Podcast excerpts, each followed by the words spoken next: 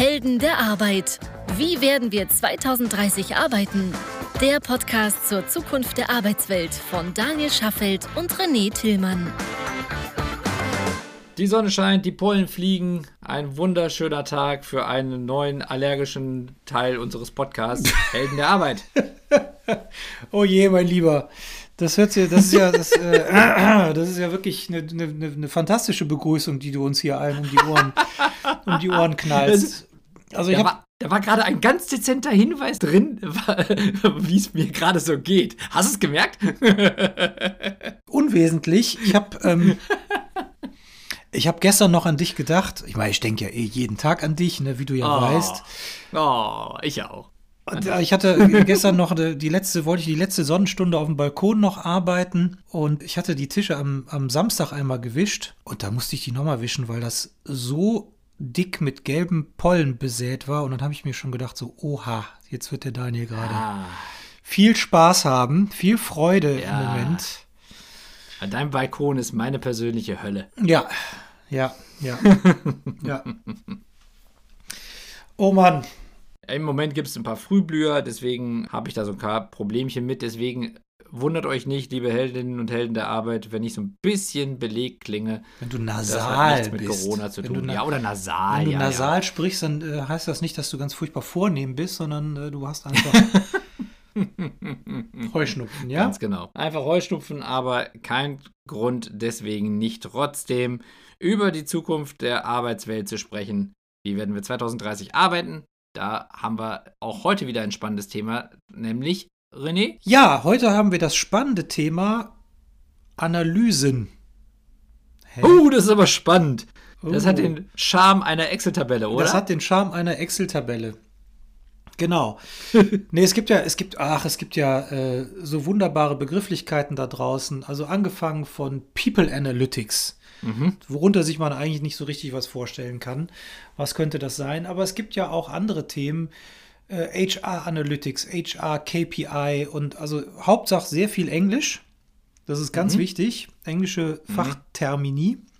Also, wenn es eine Glaskugel gäbe, in die ich als Recruiter in reinschauen kann, um vielleicht nicht nur schnellere Entscheidungen treffen zu können, sondern vielleicht auch im Idealfall bessere und auch nachhaltigere Entscheidungen, sowohl für das Unternehmen als auch für die Talente, die sich bei mir bewerben.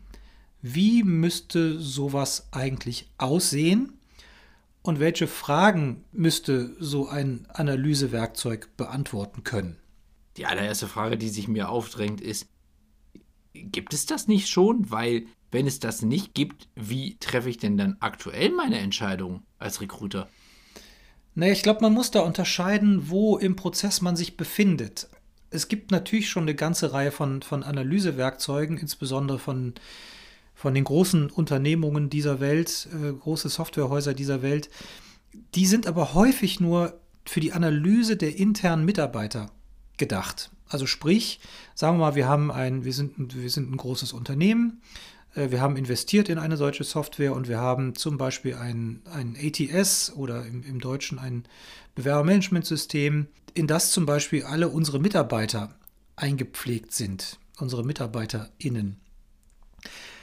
Und zwar alle mit ihren Lebensläufen, alle mit den Fähigkeiten, die sie so haben, alle mit den Kursen, die sie vielleicht in der jüngeren Vergangenheit und auch in der weiterliegenden Vergangenheit belegt haben, alle mit den Jobs und Aufgaben, mit denen sie heute betraut sind, wo ich innerhalb dieser Software nachschauen kann, wer befindet sich denn eigentlich wo, falls ich mir interdisziplinäre Teams zusammenstellen möchte mit unterschiedlichen Fähigkeiten mit komplementären Fähigkeiten. Im Innenverhältnis gibt es das durchaus, wobei ich da glaube, oder wobei ich mir da ziemlich sicher bin, dass das nur die allerwenigsten Unternehmen tatsächlich nutzen. Zumindest äh, ist es das, was wir im Gespräch mit Kunden, unter anderem auch Großkunden wie DAX-Unternehmungen, feststellen. Und wenn ein DAX-Unternehmen das noch nicht hat, dann muss man sich ja fragen, wer hat es denn dann? Ja, ganz also, genau. Dann also es ist halt nur wenige sein. Genau, es werden, es sind, es sind definitiv sehr wenige. aber viele würden sich gerne tiefer damit befassen. Also das ist mal die eine Seite, das heißt, wir sind innerhalb des Unternehmens. Gibt es Lösungen, die auch schon außerhalb des Unternehmens schon Analysefähigkeiten mitbringen? Also heißt zum Beispiel alle BewerberInnen, die sich bei mir vorstellen. Oder auch der gesamte Markt, also sprich Überblick darüber, welche Unternehmen schreiben welche Vakanzen aus, in welchen Regionen, mit welchen Qualifikationskombinationen, in welcher Ausprägung und so weiter und so fort.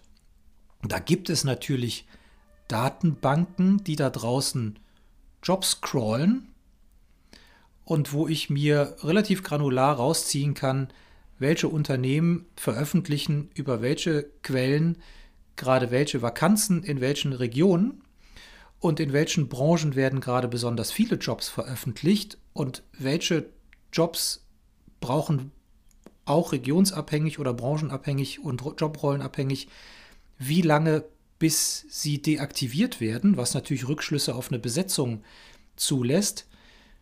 Das war es dann aber auch meines Wissens. Ich weiß nicht, wie, wie du dich da noch tiefer auskennst, aber ich kenne sonst nichts mehr.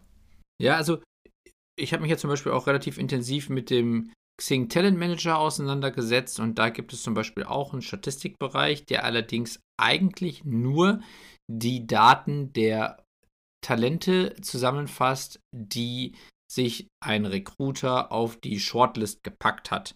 Und da ist es dann auch noch wieder so, dass nur die Werte analysiert werden, die das Talent auch ausgefüllt hat.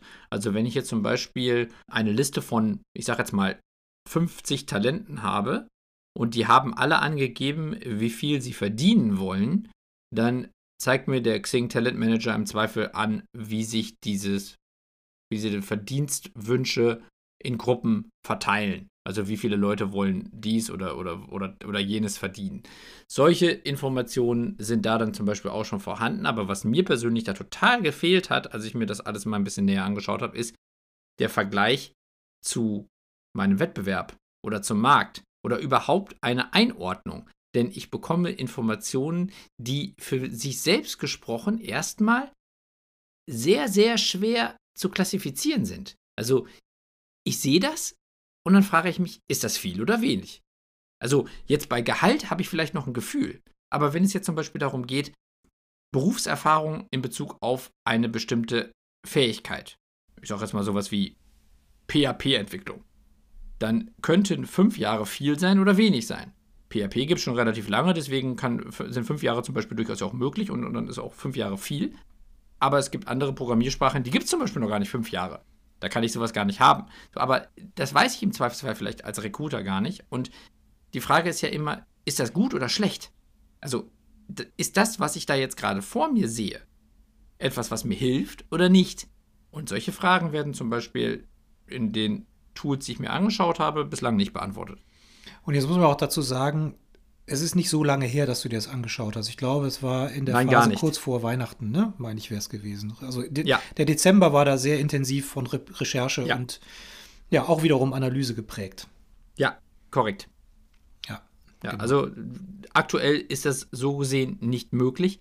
Und das ist schon schwierig, denn jetzt habe ich vorhin ja selber die Frage gestellt, so, was, wofür, wofür braucht man es denn im, im Zweifel? Also tatsächlich ist es aus meiner Sicht so, dass ich ohne so ein Tool als Recruiter ja eigentlich kaum nachhaltige Entscheidungen treffen kann.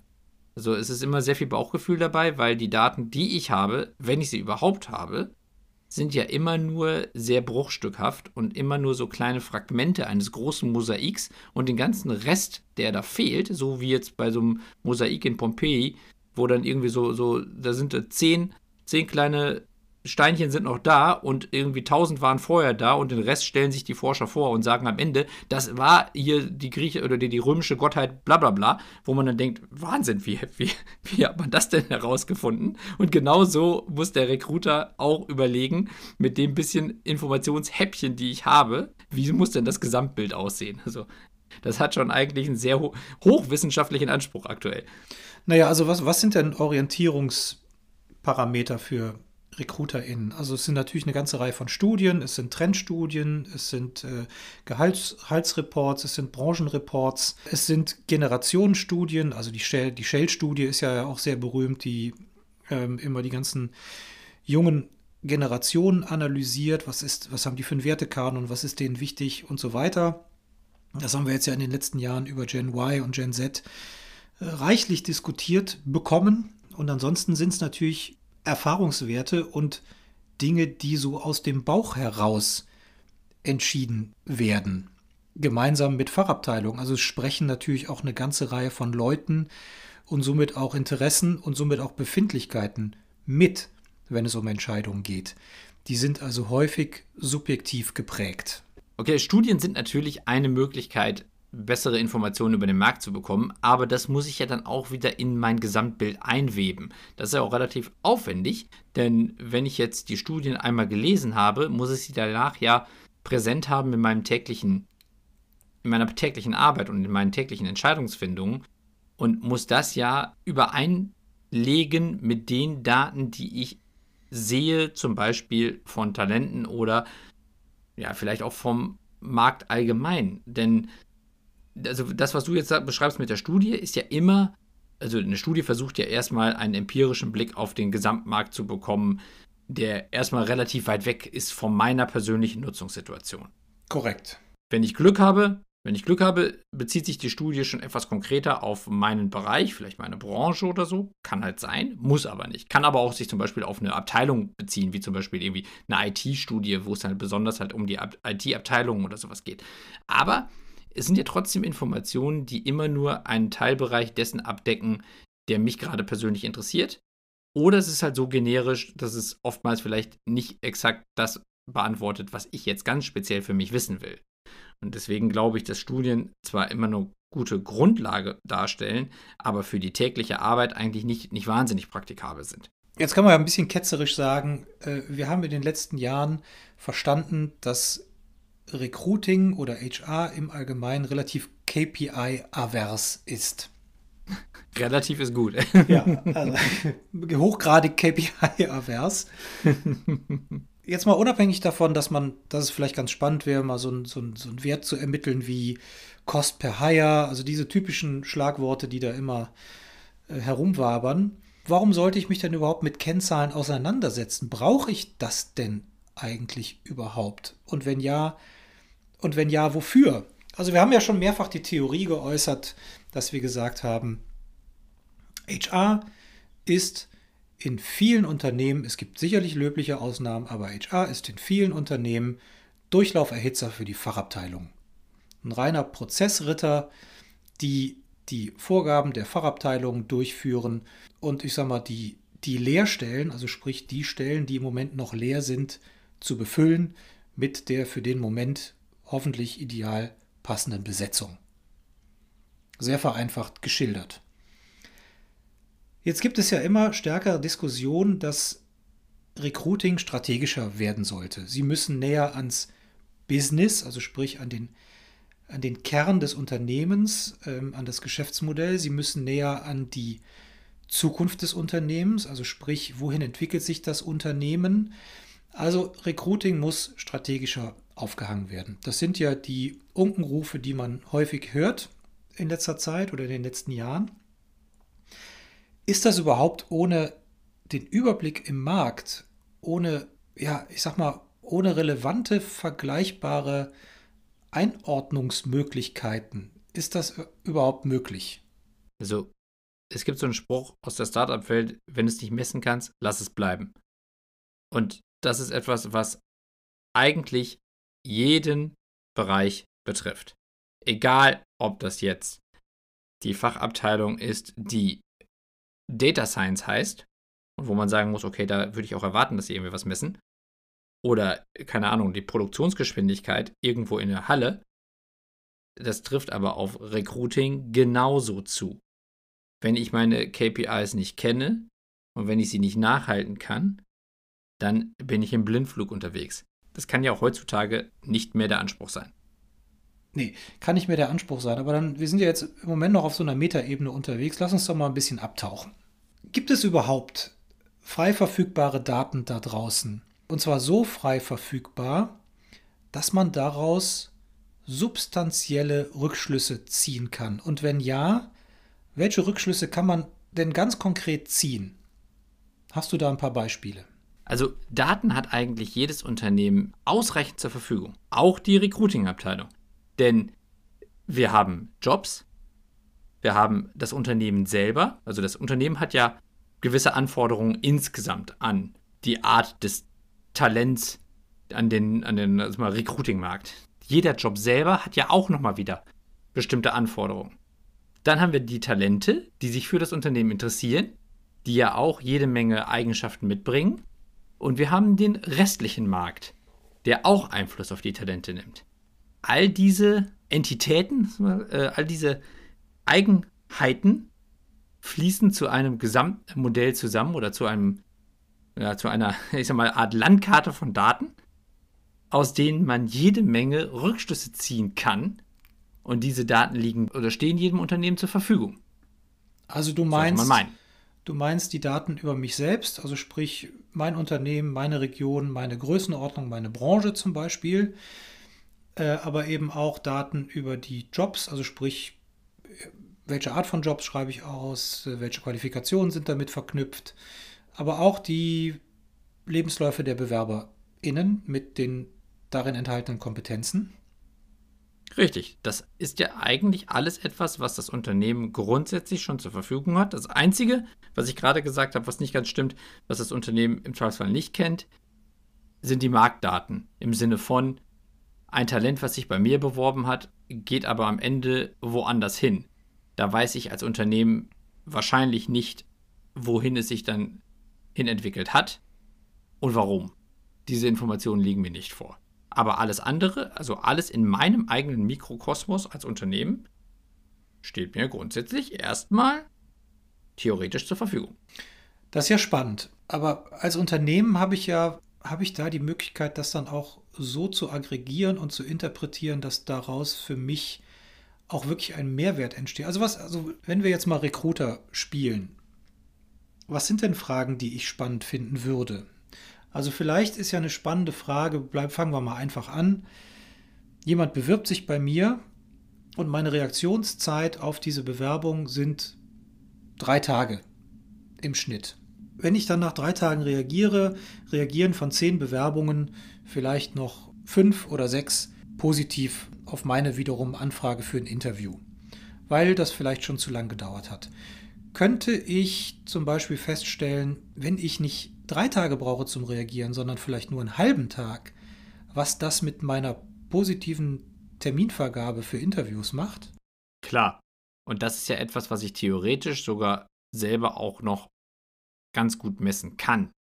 Weil das ja etwas ist, wo ich im Zweifelsfall einfach nur mal mich selber diszipliniere, eine Woche schneller zu arbeiten und dann zu gucken, ob ich mehr Feedback bekomme oder besseres Feedback bekomme als vorher. Aber es geht ja noch weit darüber hinaus, nicht nur diese Sachen zu messen, die offensichtlich sind, sondern zum Beispiel auch die Eigenschaften eines Talents in den Kontext des Marktes zu bringen. Also ich sage mal zum Beispiel zu verstehen, ob die Fähigkeiten, die ich fordere, ich habe vorhin ja zum Beispiel sowas wie PHP genannt, PHP-Programmiersprache, äh, dass ich zum Beispiel dauernd PHP suche, aber überhaupt keine Ahnung darüber habe, wie viele Talente, die für mich in Frage kommen, aktuell denn PHP können und wie viele andere Unternehmen auch PHP suchen, sodass ich eventuell, wenn ich diese Flexibilität hätte, schauen könnte, ob ich nicht vielleicht in einer anderen Programmiersprache mehr Aussicht auf Erfolg hätte. Das wäre schon etwas abstrakter, würde aber vor allen Dingen die Möglichkeit bieten, besser planen zu können und den Erfolg auch im Vorfeld schon besser äh, sicherstellen zu können. Also jetzt suche ich ja, jetzt sucht meine Fachabteilung halt nun mal PHP. Ja, wir ja. haben ja den ganzen Rummel in PHP gebaut. Ja. Da kann ich doch jetzt nicht einfach sagen, du such doch lieber mal jemanden mit Python, weil davon gibt es 20 Prozent mehr auf der Welt. Das wird ja wahrscheinlich nicht funktionieren so einfach. Da, da, da wird mir die Fachabteilung ja die Ohren lang ziehen also in der Regel suche ich ja nicht nur PHP, sondern da kommt dann zu sie oder er muss so und so viele Jahre PHP können. Außerdem sollen die normal SQL können und sie müssen auch noch irgendwie den ganzen LAMP-Stack können und was weiß ich, was alles sie noch machen müssen. Und außerdem wäre es ja auch noch total schön, wenn sie schon fünf Jahre Erfahrung in meiner Branche gesammelt haben und äh, außerdem irgendwie noch Spanisch fließen können oder, oder was auch immer sie alles ma machen müssen können. Und diese ganze Kombination führt ja zu einem Anforderungsprofil, was im Zweifelsfall schwieriger zu finden ist.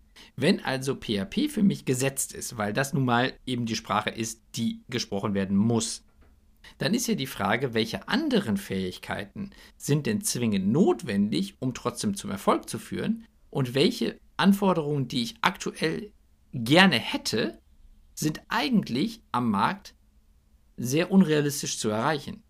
Beziehungsweise also auf was sollte ich im ehesten Fall verzichten? Oder welche anderen Fähigkeiten kann ich vielleicht sogar noch einfordern, weil da der Markt gerade sehr gut aufgestellt ist und ich halt eben diese Fähigkeiten sehr einfach bekommen kann. Diese Informationen fehlen mir. Das heißt also, ich, ich suche einen PHP-Entwickler oder PHP-Entwicklerin, aber alles außerhalb von PHP ist ja quasi nicht unbedingt Pflichtanforderung.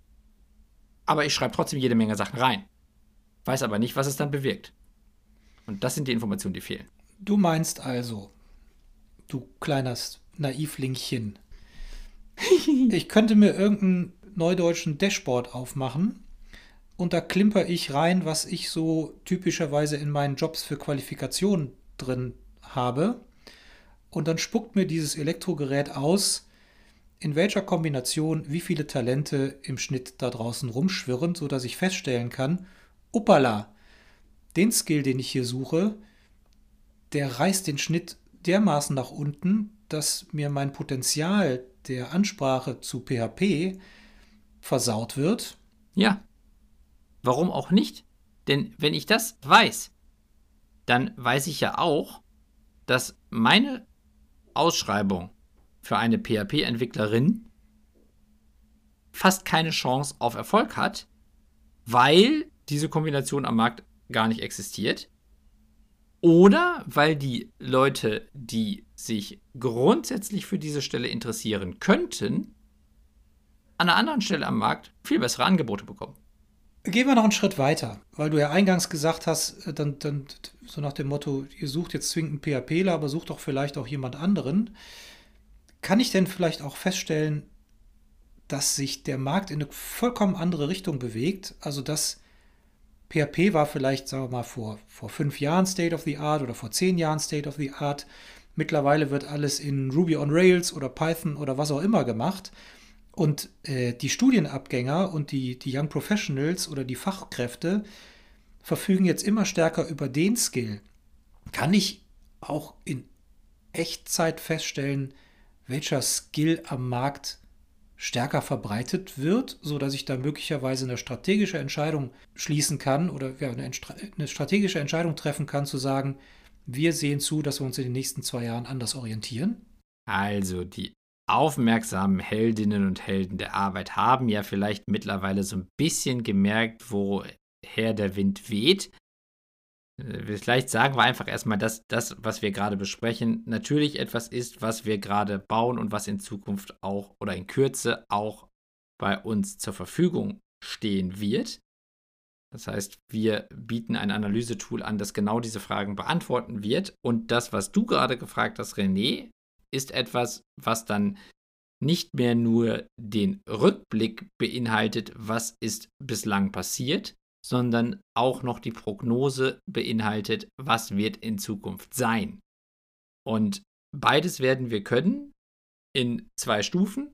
Eben zu Anfang wird, äh, fokussieren wir uns erstmal darauf, quasi das zu analysieren, was schon war. Und dann in einem zweiten Schritt auch, was noch kommen wird. Sodass sogar die Entscheidung hinsichtlich einer Veränderung der, der Programmiersprachen am Markt noch einfacher erkennbar ist und ich kann dann auch meine Entwicklerstrategie, also die Strategie, welche Fähigkeiten ich in Zukunft aufbauen möchte, kann ich sogar daran erkennen und ableiten und eine bessere Planung aufbauen. Ganz genau. Also wir nennen das HR Analytics und ehrlicherweise ist das heute, und das ist ja, findet ja wirklich selten genug statt, es ist heute einfach mal eine Dauerwerbesendung in eigener Sache. Nein, aber das Thema ist ja so spannend, dass wir uns jetzt einfach mal erlauben, darüber zu referieren und auch ein paar Fragen zu stellen. Und jetzt bleiben wir direkt mal weiter inhaltlich.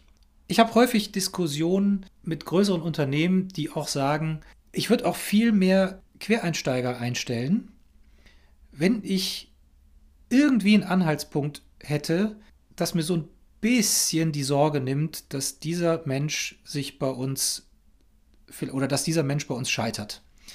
Was gibt es für Indikatoren, die mir sagen, probier das mal mit dem, denn tausend andere mit einem vergleichbaren Werdegang oder, oder mit, einer, mit der Jobrolle, die dieser Mensch heute inne hat, haben sich in die Jobrolle, die du suchst, hineinentwickelt und bleiben da auch. Ist das auch eine Frage, die, mir, die man mit HR Analytics beantworten können wird?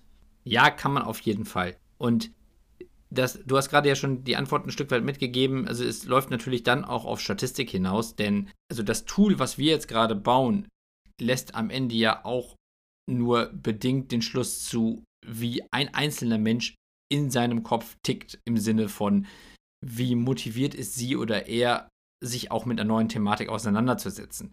Was wir aber machen können, ist, wir können vergleichbare Profile nehmen und schauen, woher diese Personen kommen und wohin sie sich entwickelt haben und wie erfolgreich sie dort waren. Und wir, wir können dadurch zumindest einen statistischen Rückschluss ziehen, wie erfolgreich das bei der vorliegenden Person sein kann. Und diese Informationen können wir mitgeben. Das heißt, die grundsätzliche Basis meiner Entscheidung für oder gegen dieses Talent, worüber ich gerade nachdenke, also für oder gegen diesen Quereinsteiger, ist etwas, wo die, die Informationen, die wir zusätzlich geben können, zumindest helfen, eine fundiertere Entscheidung zu treffen. Was natürlich trotzdem nicht jede Form von ja, ist mal Prüfung oder, oder späteren Gesprächen und, und inhaltliche Nachkontrolle ersetzt. Also das, das wird so ein Tool nicht lösen können. Aber wenn ich bereit bin, mich für Quereinsteiger zu begeistern und Quereinsteiger auch als eine Möglichkeit sehe, mein War for Talents besser zu lösen, dann wird HR Analytics von uns eine zusätzliche Hilfestellung geben, diese Entscheidung besser zu treffen und auch häufiger mich für Quereinsteiger zu entscheiden. Also ich finde es ich find's faszinierend. Gehen wir doch mal in ein anderes Segment. Stichwort Verschlagwortung von Jobs. Mhm. Bei klassischen Stellenbörsen ist es ja so, dass ich einen Jobtitel angebe oder einen Stellentitel und dann muss ich mir noch 738 weitere ausdenken, damit dieser Job auch wirklich gefunden wird. Mhm. Gibt es auch Analysemöglichkeiten, die von vornherein sagen, welche Art von Stellentitel für diese Art von Job relevant ist? Mal unabhängig davon, dass uns das ja total egal sind. Wir, ist, wir interessieren uns ja überhaupt nicht für Stellentitel. Wir interessieren ja uns immer nur für die Kombination von Fähigkeiten, die am Ende des Tages den Job ausmachen. Aber wir sind ja nicht der Nabel der Welt, noch nicht. Von daher die Frage, kann man zum Beispiel auch Rückschlüsse ziehen, welche Art von Jobtiteln besser funktionieren als, als andere? Ja, das kann man grundsätzlich schon. Allerdings ist die Frage, ob das am Ende wirklich sinnvoll ist. Also wir können das, weil wir sehen, welche Jobs besser performen als andere. Damit meinen wir allerdings eigentlich die Gesamtheit aller Anforderungen, die in einem Job hinterlegt sind. Ah, okay. Der Jobtitel ist natürlich eines von vielen Eigenschaften, die einen Job ausmachen.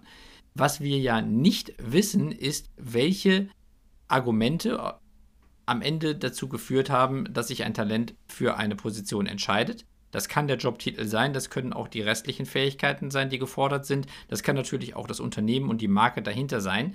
Das heißt, was wir ausgeben können, ist die Information, welche Jobtitel besonders gut funktionieren. Das wird allerdings nicht die einzige Optimierungsmöglichkeit sein, die ich als Unternehmen habe. Beziehungsweise sollte es die auch nicht sein, denn am Ende zählt natürlich die Gesamtheit aller Anforderungen und deswegen ist aus meiner Sicht ist es deutlich sinnvoller, wenn ich als Unternehmen verstehe, wie mein gesamtheitlicher Job, also ich sage jetzt mal zum Beispiel wieder PHP-Entwicklerin, wie dieser Job gegen alle anderen PHP-Entwicklungsjobs am Markt konkurriert und wie er dasteht. welchen Titel ich dann wähle, ist eine von vielen Entscheidungen, die ich richtig treffen muss. Aber ich muss auch viele andere Entscheidungen richtig treffen. Und dafür muss ich vor allen Dingen auch erstmal verstehen, mit wem stehe ich denn in Wettbewerb? Wer sind denn meine Wettbewerber? Und üblicherweise tendiere ich ja dazu, meinen Branchenwettbewerb als Wettbewerb zu identifizieren. Ich sag mal, ich bin jetzt ein Unternehmen der chemischen Industrie und meine Wettbewerber sind klassischerweise natürlich andere Unternehmen der chemischen Industrie. Daran denke ich halt so, weil das ist eben halt mein Wettbewerb.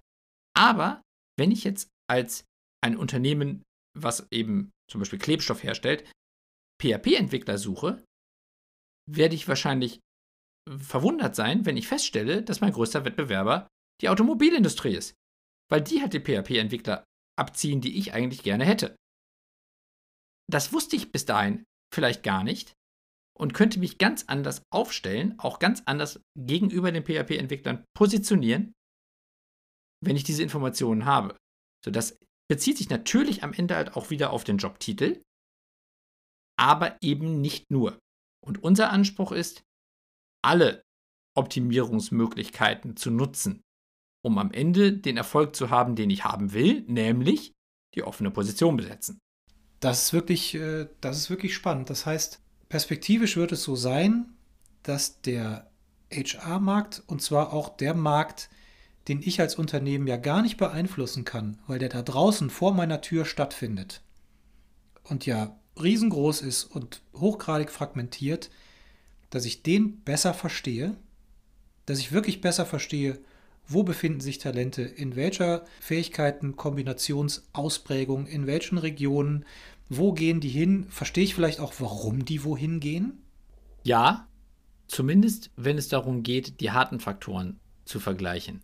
Also wenn es natürlich dann darum geht, dass am Ende das eine Unternehmen die beste Kantine der Welt hat und ähm, da irgendein Starkoch irgendwie die, die Möhrchen anrichtet, dann ist das vielleicht etwas, dann ist das vielleicht etwas, was wir an der Stelle so auch nicht nachvollziehen können. Aber wenn es darum geht, einfach die Fähigkeitenprofile und die Anforderungen aus den Branchen zu vergleichen und zu verstehen, wohin sich Strömungen entwickeln von bestimmten Präferenzen, also immer wieder bezogen halt auf verschiedene Dimensionen, wie zum Beispiel in welchen Branchen arbeiten die Unternehmen, in welchen Abteilungen sind die Fachkräfte angeordnet, um die ich mich gerade kümmern möchte, welche Jobrollen haben die inne, also welche Berufserfahrungen müssen diese Menschen mitbringen, damit sie diese Jobs ausüben können, dann können wir diese Fragen auf jeden Fall beantworten. Ob das am Ende dann für mich die Frage beantwortet, warum alle dann zu Google gehen und nicht zu mir kommen, das, das gilt weiß nicht. ich nicht. Das gilt nicht. Google ja. und Porsche da muss man dann sagen, gelten nicht. Ich wollte gerade sagen, die, das ist das, das, das Schmu. Ja. nee, aber äh, Spaß beiseite. Also natürlich würden wir auch, also unser, unser Tool wird auch keinen Wettbewerber namentlich nennen, sondern es wird immer anonymisiert sein im Sinne von, ich kann dann zum Beispiel sehen, mit welchen anderen Branchen konkurriere ich. Oder welche anderen Fachabteilungen in anderen Branchen sind die, die meine Talente besonders stark abgreifen.